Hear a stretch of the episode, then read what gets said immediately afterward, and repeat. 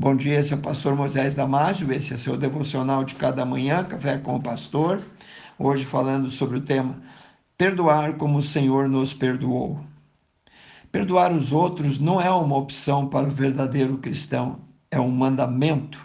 Em Mateus capítulo 6, versículo 12, Jesus ensina-nos a orar e ele diz: Perdoai as nossas dívidas, assim como perdoamos aos nossos devedores ele tornou claro que a oferta de perdão de Deus é inseparável da nossa vontade de perdoar os outros. Então, qual é a natureza desse vínculo? Leia Mateus capítulo 18, 21 a 35. Em primeiro lugar, perdoar os outros quando eles nos fazem mal faz parte da nossa gratidão a Deus por ele já ter perdoado todos os nossos pecados através da morte de Jesus na cruz. O perdão de Deus baseia-se exclusivamente no seu amor e na sua graça incondicional.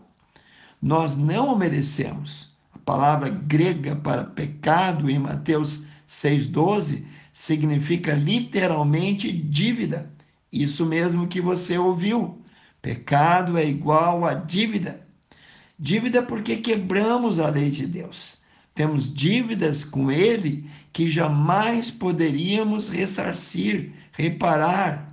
Se pedimos a Deus que perdoe as nossas dívidas enormes, enquanto nós recuamos ou recusamos perdoar as pequenas dívidas que as pessoas têm conosco, estaremos agindo na melhor das hipóteses, de maneira incoerente e contraditória, e na pior das hipóteses, de maneira cínica, fingida e hipócrita. Colossenses capítulo 3, versículos 12 a 15 diz: Revesti-vos, pois, como eleitos de Deus, santos e amáveis, de entranhas de misericórdia, de entranhas de benignidade, de humildade, de mansidão, de longanimidade, suportando-vos uns aos outros e perdoando-vos uns aos outros. Se alguém tiver queixa contra o outro, assim como Cristo vos perdoou, assim fazeis vós também.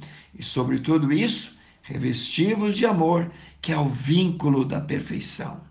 Segundo lugar, irmão, Perdoar as pessoas é uma demonstração poderosa de que as amamos.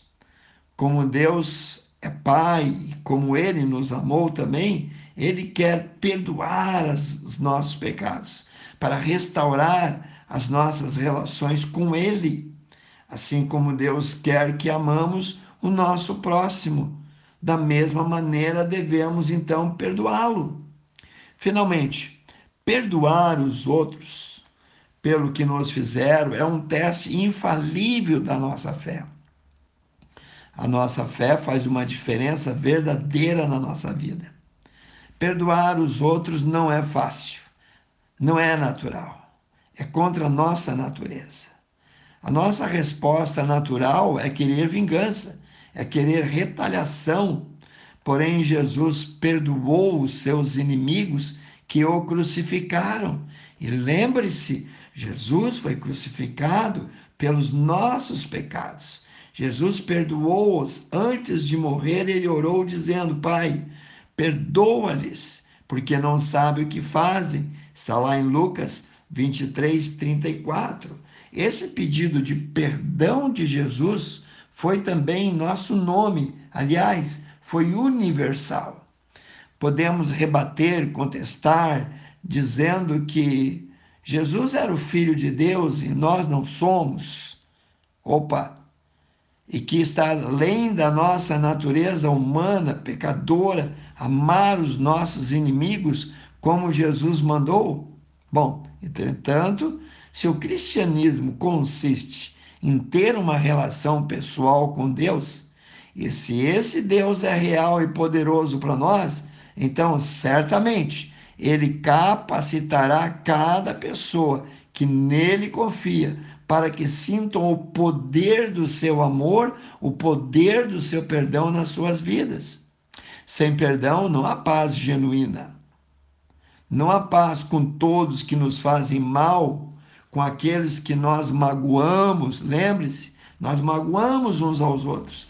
Precisamos então pedir perdão, tanto quanto perdoar. Eu falei em pedir perdão, não é só passar rápido e pedir desculpa. Nos humilhar e dizer que sentimos muito e pedir perdão a essas pessoas que causamos mal, às vezes é mais difícil do que perdoá-las, perdoar aqueles que causaram mal a nós. Porém, se com a ajuda de Deus decidimos fazer do perdão a nossa forma de vida, isso nos levará à paz, ao sono tranquilo e à paz conosco e com os outros e com Deus. Essa paz é uma bênção grande e maravilhosa, inigualável, da qual Deus quer que todos usufruamos. Lembre-se, os nossos ofensores, perdoar eles, não é uma escolha, é uma ordenança divina. Ah, você perguntou quantas vezes? É quantas vezes a Bíblia diz que nós devemos perdoá-los em um só dia, 70 vezes 7. Quero orar contigo, amantíssimo Deus eterno Pai. Tire todo o egoísmo, tire todo o orgulho, Senhor. Tire tudo aquilo que nos impede de nos humilhar e ir e pedir perdão. Ser maravilhoso para conosco, Senhor. Tire de nós, Senhor, esse orgulho que mata, que destrói, que leva até muitas almas a ficar cativas e eternamente preso ao desejo de vingança. Eu oro e peço em nome de Jesus.